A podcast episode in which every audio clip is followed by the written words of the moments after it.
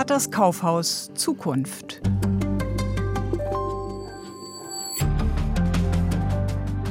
Deutschlands letzter verbliebener großer Kaufhauskonzern Galeria Karstadt Kaufhof schließt weitere Filialen, darunter auch zwei in Berlin. Mehrere tausend Beschäftigte verlieren ihre Arbeitsplätze und die Städte, nicht nur Berlin, verlieren in ihren Zentren wichtige Anziehungspunkte. Steht das Konzept Warenhaus vor dem Aus oder kann es überleben? Die Zukunft der Warenhäuser, darum geht es jetzt im Gespräch mit Nils Busch-Petersen. Er ist der Hauptgeschäftsführer des Handelsverbands Berlin-Brandenburg. Guten Tag, Herr Busch-Petersen. Guten Tag, Frau Mattei. Mattei fragt. Ein Podcast mit Sabina Mattei. Bevor wir in die Zukunft schauen, Mal ein Blick zu den Anfängen. Denn der Einzelhandel ist zwar Ihr Beruf, aber offenbar auch Ihre Leidenschaft. Sie forschen jedenfalls seit vielen Jahren zur Geschichte des Warenhauses, speziell hier in Berlin. Wann war denn hierzulande überhaupt die Geburtsstunde des Kaufhauses? Ja, wobei wir in Deutschland immer noch differenzieren zwischen Kauf- und Warenhaus, merkwürdigerweise. Es passiert aber sonst nicht auf der Welt. Wenn wir uns einig sind, dass wir ein Warenhaus meinen, also viele Sortimente an einem Ort auf mehreren Etagen, und das ist so gängig die Warenhausdefinition, dann ähm, sind die ersten Warenhäuser ungefähr in der ersten Hälfte der 1890er Jahre fast zeitgleich entstanden. Eins, nämlich das von Oskar Tietz, Firma hieß Hermann Tietz in München. Und hier öffnete Wertheim sein erstes so wirklich zu bezeichnendes Warenhaus. Kaufhäuser hatten wir schon eher. Nathan Israel und vergessen 1815 schon gegründet, großes, altes Kaufhausunternehmen, das dann auch zum Warenhaus wurde. Aber in dieser Größenordnung ist es so ein Kind der 1890er Jahre. Und das erklärt auch vieles, weil Deutschland ja sehr spät ein einheitlicher Wirtschaftsraum wurde, dann eine rasante Entwicklung durchmachte, die auch gepusht wurde durch die Reparation der gewonnenen Einigungskriege. Und äh, Berlin war dann auch Boomtown. Die großen Städte entwickelten sich insgesamt sehr schnell. Und das Warenhaus ist klassisch ein Kind der Großstadt. Es ist nicht traditionell das Kind des Dorfes oder der Provinz. Was war denn nun eigentlich äh, das Revolutionäre? Das ist eine ganz äh, tolle Geschichte eigentlich, die viel zu selten erzählt wird. Die Warenhäuser sind natürlich eine besonders äh, erzählenswerte Zeitreise auch irgendwo und äh, widerspiegeln auch Kulturgeschichte und Veränderungen, Entwicklungen. Es gibt sozusagen seit 1800 in den 40ern, 50ern in Frankreich die ersten großen Bazar äh, äh, genannten äh, Warenhäuser.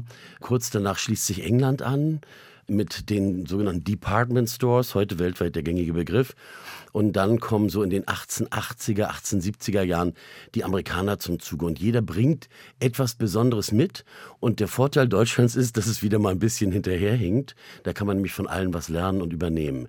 Die Franzosen, die Vielfalt, gerade auch das Textil ausgerichtete, das Bunte, die Präsentation eines orientalischen Bazars nachahmen.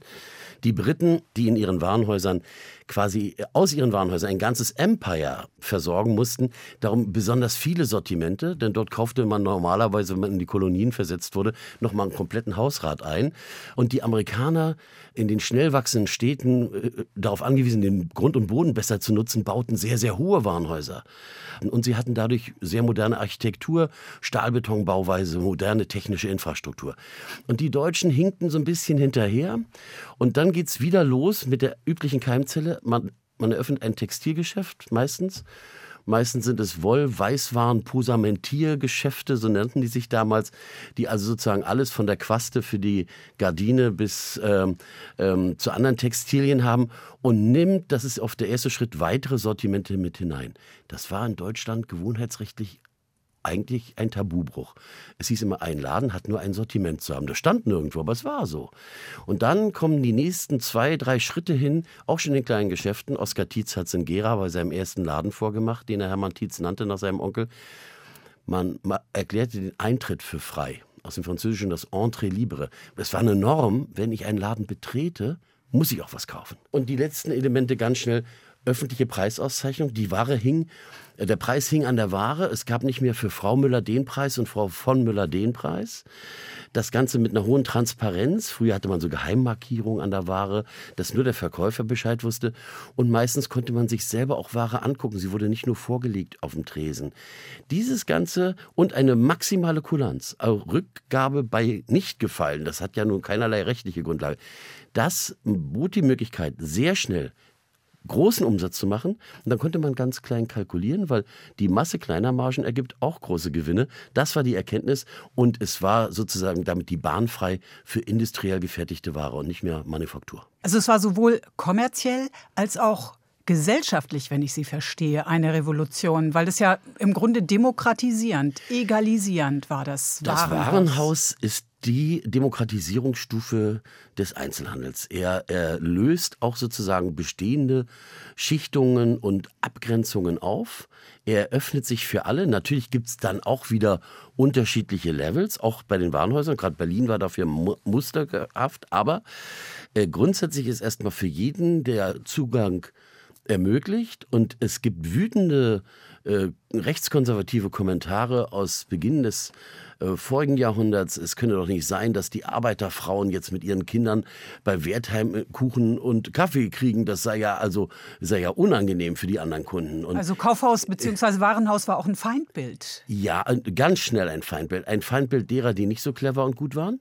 Also einerseits die, die nicht so schnell mitgegangen sind, die Entwicklung, und andererseits vermischte sich so ein bisschen so eine mittelstandstümlerische Haltung, äh, auch sehr schnell wegen der hohen Dominanz gerade jüdischer Kaufleute im deutschen Warenhaussektor mit einem gehörigen Schuss Antisemitismus. Und dann gab es Kampfbünde zur Bekämpfung des Warenhauses als Feind des Mittelstandes und Untergang der Innenstädte. Die Bürgermeister heute äh, sehen es genau entgegengesetzt. Der Antisemitismus, der blühte dann unter dem, den Nationalsozialisten natürlich wieder auf. Aber ich möchte noch mal auf das Stichwort Kulanz zurückkommen. Sie haben vorhin Kulanz gegenüber der Kundschaft äh, genannt.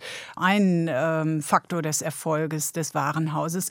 Wie hielten die Warenhauskönige es denn mit ihren Beschäftigten? Waren die da denen gegenüber auch so kulant oder, oder war das ausbeuterisch? Wie das ja zum Beispiel Emile Solar äh, schilderte in einem berühmten Roman. Also in Deutschland kann man bei allen Recherchen feststellen, natürlich ist es ein Bestandteil der kapitalistischen Ordnung. Wir wollen jetzt nicht behaupten, es seien sozialistische Musterbetriebe gewesen.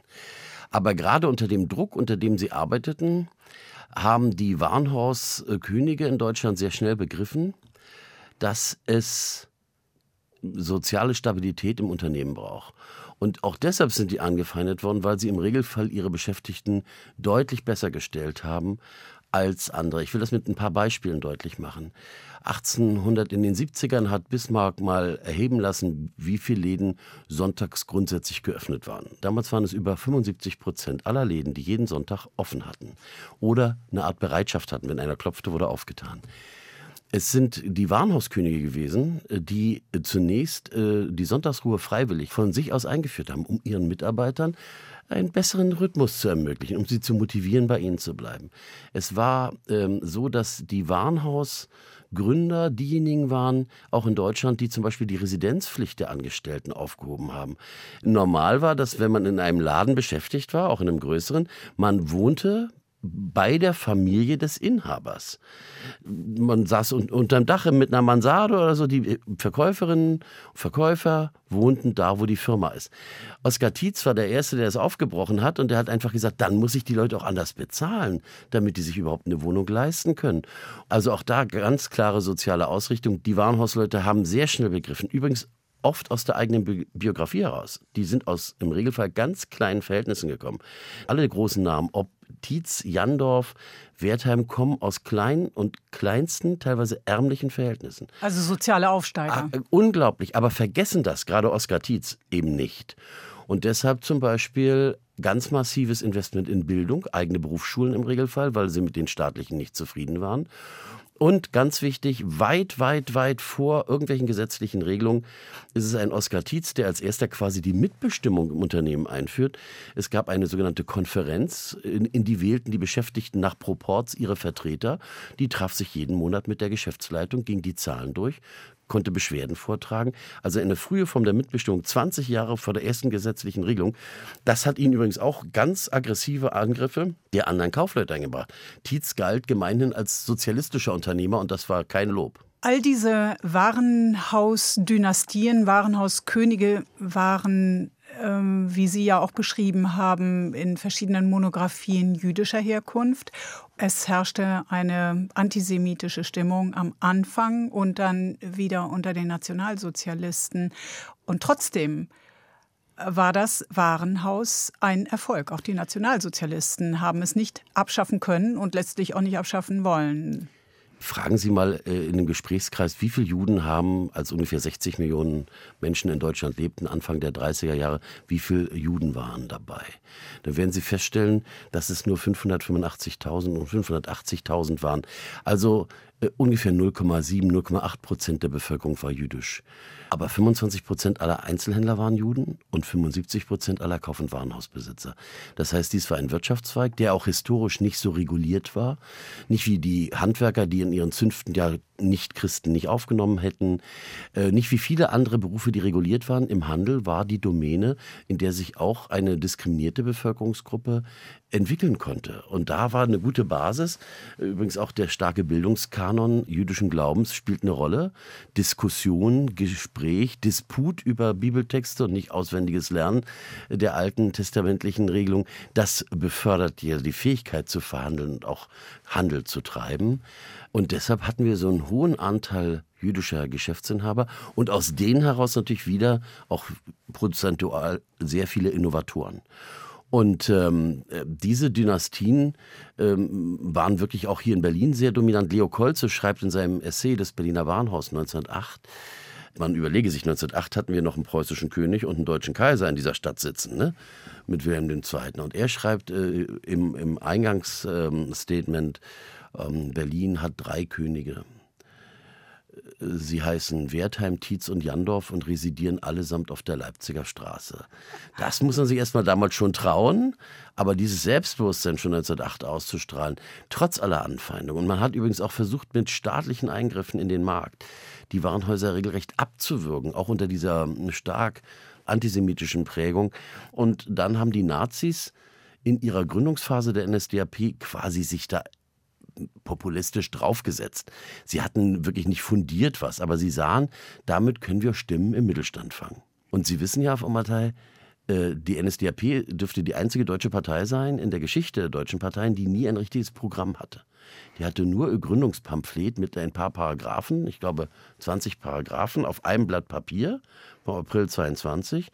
Aber von diesen 20 Punkten, die aussagen, wie sie die Gesellschaft verändern wollen, war ein Punkt ausschließlich den Warenhäusern gewidmet.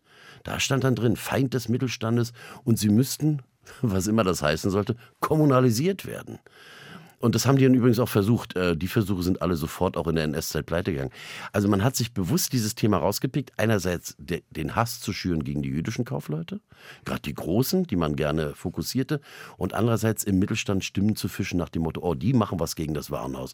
Was ist ein populistisches, willfähriges Versuchen, die Politik vor einen Karren zu spannen, weil ich meinen Markt selber nicht im Griff habe. Die drei Könige, Tietz und so weiter, die Sie genannt haben, die 1908 schon genannt wurden, die haben ihre Warenhäuser äh, zu Konsumtempeln, zu Kathedralen des Konsums gemacht. Wenn man so die alten Fotos sieht, das ist wirklich eine Pracht, die ist schier unglaublich. Heutzutage sieht man es eigentlich gar nicht mehr. Und jetzt erleben die Warenhäuser, wenn auch viel profaner ausgestattet, inzwischen einen Niedergang. Was ist schiefgelaufen? Man darf es nicht pauschalisieren. Das Warenhaus ist ein, ein großer Tanker und es ist sehr schwer in einer immer schnelllebigeren Zeit, in der auch der Markt sich wie Quecksilber verhält, äh, so einen großen Tanker immer auf Kurs zu halten. Ne? Mit einem Kleinboot können Sie schneller umsteuern mit dem Großen, das hat jeder, der mal einen Segelschein oder einen Motorbootführerschein gemacht hat, der weiß das. Je größer der Pott ist, umso schwerer ist es dann, rechtzeitig aufzustocken und stoppen und den Kurs zu wechseln. Und das ist ähm, sicherlich eine große Herausforderung gewesen. Und die Warenhäuser sind ja in Deutschland in den letzten 30 Jahren, die ich jetzt in meiner Arbeit überschauen darf, mehrfach an solchen Wendepunkten angekommen und einige sind dran vorbeigerauscht. Es ist natürlich so, der Verbraucher hat sein Verhalten geändert über die Jahre und das wird immer schneller der Fall. Und jeder im Handel weiß, dass man, jedes Shoppingcenter weiß, dass man in bestimmten Rhythmen äh, bei den Shoppingcentern nennt man das Refurbishment macht, also dann lasst man die Mietverträge auslaufen, dann muss das Haus völlig erneuert werden, nicht nur die technische Infrastruktur, um wieder attraktiv zu sein für die nächsten Jahre. Und wir haben natürlich inzwischen so schnelle Taktungen, dass das manchmal kaum finanziell darstellbar ist. Aber es muss einfach sein, weil in das ewig Gleiche wollen die Leute nicht. Die Leute sind neugierig, sie haben online eine ganze Welt, die ihnen zu Füßen liegt, auch eine Warenwelt, und da muss man gegen bestehen. Ja, wie sieht denn dann das Kaufhaus der Zukunft aus? Oder kann man das überhaupt noch so sagen, wenn Sie sagen, der Wandel wird immer schneller getaktet? Ich bin der Meinung, ja, aber in der Szene war schon längst klar, dass es eine Konsolidierung geben muss. Darüber haben wir seit 20 Jahren mindestens gesprochen. Es war schon äh, Thema auf dem ersten Weltwarenhauskongress, der äh, interessanterweise in Wismar stattgefunden hat, 2006, äh, war es das Leitthema in Deutschland, müsse es doch auf jeden Fall den Schritt zu einer damals Arbeitstitel Deutschen Warenhaus AG geben. Also die Trennung von Karstadt und Kaufhof wurde damals schon, überlegen Sie, wie viele Jahre das her ist, als obsolet empfunden. Und es war allen klar, die damals über 200 Standorte, dass von denen maximal 100 Jahrhundert eine Perspektive hätten. Also in der Szene war es Thema und es war auch dem Management bekannt. Aber erstens ist es nicht einfach, so eine Anpassung vorzunehmen. Und zweitens haben sich dann bestimmte Verhältnisse noch dazugepackt. Und das müssen wir auch mal fairerweise sagen. Unsere Warenhäuser, gerade in Deutschland, sind dann noch mehrfach quasi ich sag's mal ungeschützt, unter die Räuber gekommen. Und da hat der Fisch wirklich vom Kopf her gestunken. Also nicht nur, dass es Fehlentscheidungen gab teilweise und man sich zu spät technologisch nach vorne bewegt hat. Stichwort ähm, Onlinehandel? Ja, erstmal schon überhaupt den Versandhandel zu integrieren in den 90er Jahren. Das hat alles gedauert sondern dass man natürlich einerseits ein Management hatten, das äh, willfährig beigetragen hat, ja selbst sich mitbereichert hat an der Ausbildung von Karstadt in den 2000ern, äh, weil die einfach wirklich dann auch mit diesen Immobiliendeals äh, wirklich äh, Schindluder getrieben und das auf dem Rücken der Häuser und des Geschäftsprinzips ausgelebt haben ähm, äh, dieses Verkaufen und teuer zurückmieten und sich dann auch noch teilweise an den Mieten selber bereichern, ist nicht nur geschmacklos, es war einfach eine Katastrophe. Dann spielt sicherlich eine Rolle, dass auch die danach kommenden weißen Ritter, die das Haus retten sollten bei Karstadt, sich mitnichten als solche entpuppten, sondern mit wenig Empathie geguckt haben, dass sie weiter die Immobilienseite so intensiv nehmen. Auch mit Herrn Berggrün gab es keine Besserung für Karstadt. Und die ganze Zeit lieferte der Kaufhof konstant Gewinne ab und arbeitete gut. Das, äh, das blieb immer so ein bisschen unterm Radar. Karstadt hatte schwere strukturelle Probleme. Der Kaufhof lief noch eigentlich ganz gut. Dann ging der, weil sein alter Eigentümer ihn nicht mehr wollte, in die Hände eines neuen, von dem wir alle uns arm blenden lassen, auch ich weil das zunächst war, Mensch, ein uraltes Warenhausunternehmen, Hudson Bay, oh, gegründet 16 Schieß mich tot in Kanada und äh, betreiben Macy's und solche großen Häuser in der ganzen Welt. Oh, die, die haben Ahnung. Naja, wer sich deren Häuser in den USA zu der Zeit anguckte, hatte seine ersten Zweifel. Und unterm Strich waren die, haben sich auch eher benommen wie die Heuschrecken und haben eher rausgeholt, als reinzustecken. Wenn Sie sich überlegen, dass in diesen Phasen unsere Warenhäuser für ihre alten Markennamen plötzlich eine Lizenzgebühr an den Inhaber zahlen mussten. Der, früher hieß Karstadt immer Karstadt, da gab es aber keine Gebühr für. Also man hat wirklich richtig optimiert, die Häuser aussehen, statt in die Häuser zu investieren. Und das auf dem Rücken des Geschäftsprinzips, aber auch der weitgehend der Mitarbeiter, muss man so sagen. Und dann wurde eine Krise tiefer als die andere. Mhm. Deshalb übrigens reagiere ich so emotional, wenn heute nach so vielen Jahren, in denen auch die Politik vor diesen weißen Rittern immer auf die Knie ging, sagte, das ist die Lösung. Jetzt, wo wir das erste Mal einen immobilienorientierten Eigentümer haben, der die beiden Buden zusammengeführt hat und auch wirklich im Moment in den Erhalt von Standorten echt investiert. Jetzt ist er der, der publikumsorientierten Politik äh, zu schräg und deshalb gibt es permanentes Benko-Bashing. Ich kann aber nur sagen, äh, an den, an den Fakten müssen wir sie bewerten und ich kann mich dem eben nicht anschließen. Im Moment ist es so, wenn wir diesen Eigentümer nicht hätten, meine These, der übrigens auch die Gewerkschaft in öffentlicher Anhörung nicht widersprochen hat, dann gäbe es schon seit einiger Zeit in Berlin vielleicht noch das, auf jeden Fall noch das KDW, ist ja eine Gruppe für sich, aber ansonsten wahrscheinlich überhaupt kein Warenhaus mehr oder vielleicht noch den Alexanderplatz. Das ist die Realität. Aber plötzlich äh, sind sich alle einig, da müssen wir erstmal raufhauen und hinterfragen und kritisieren. Es gibt ganz wichtige Schritte zum Erhalt der Warenhäuser, der Zukunftsfähigkeit der Warenhäuser. Gerade der vorletzte Senat hat da wirklich Gutes ähm, geschaffen in Kooperation mit den Eigentümern äh, der Galeria-Gruppe, so heißen sie jetzt ja, der Letter of Intent, der sichert eben wechselseitig Perspektiven. Welche denn? Also skizzieren Sie mal. Ja, das Kaufhaus also, der Zukunft. Wie wird das denn für den Kunden, die Kundin interessant? Das Kaufhaus der Zukunft oder das Warenhaus der Zukunft ist zunächst einmal nicht mehr das tausendfach unter einem Dach, sondern es muss angepasster funktionieren. Übrigens eine alte Weisheit, aber man muss es immer wieder hervorkramen. Ich muss es, ich muss sozusagen zunächst auch den, den Operateuren vor Ort mehr Leine lassen. Also, dass alle einbestellt werden, wie es früher mal war, so kenne ich es noch in den 90er oder Anfang der 2000er Jahre. Und der Zentraleinkäufer präsentierte ihnen, was er sich hat in Singapur und Hongkong andrehen lassen. Und sagte, jetzt kümmert euch um die Vermarktung.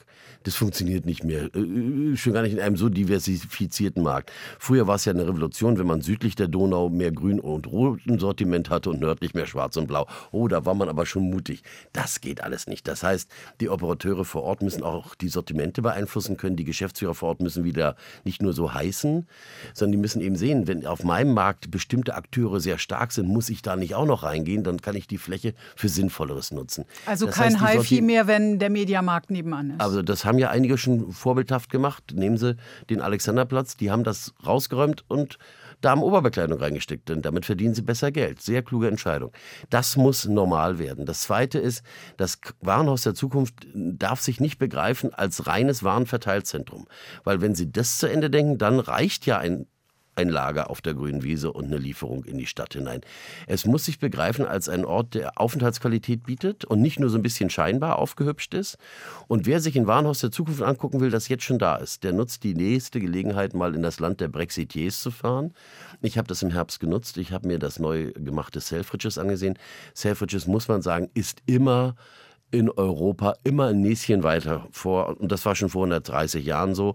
Äh, Oskar Tietz, der schon erwähnte legendäre Warenhausgründer, war regelmäßig im Austausch genau mit den Leuten, mit der Familie, die Selfridges betrieb.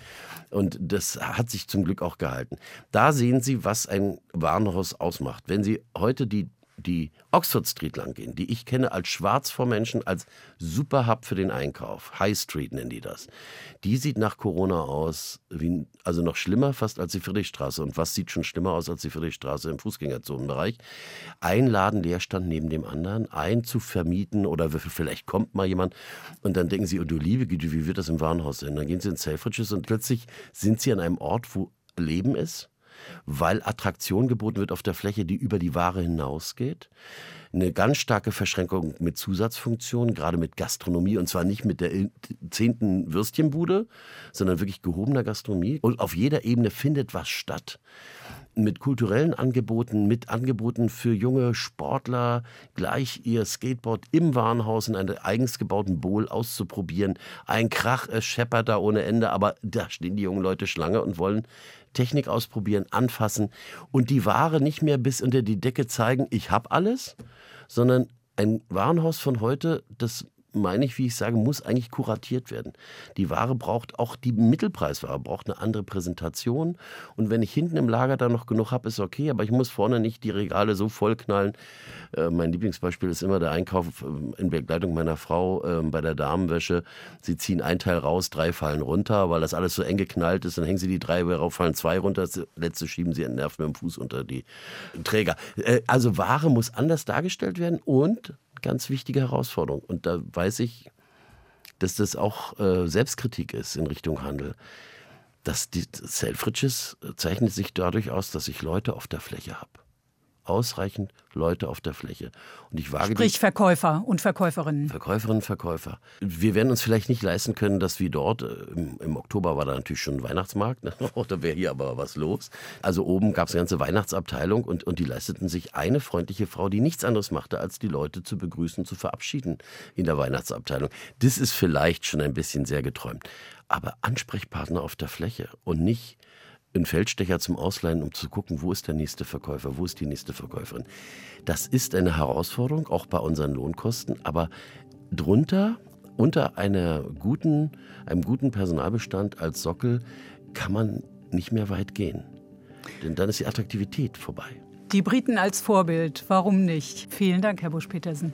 Das Gespräch mit Nils Busch-Petersen, dem Hauptgeschäftsführer des Handelsverbands Berlin-Brandenburg, über die Zukunft des Warenhauses finden Sie auch als Podcast in der ARD Audiothek. Am Mikrofon verabschiedet sich Sabina Mattei.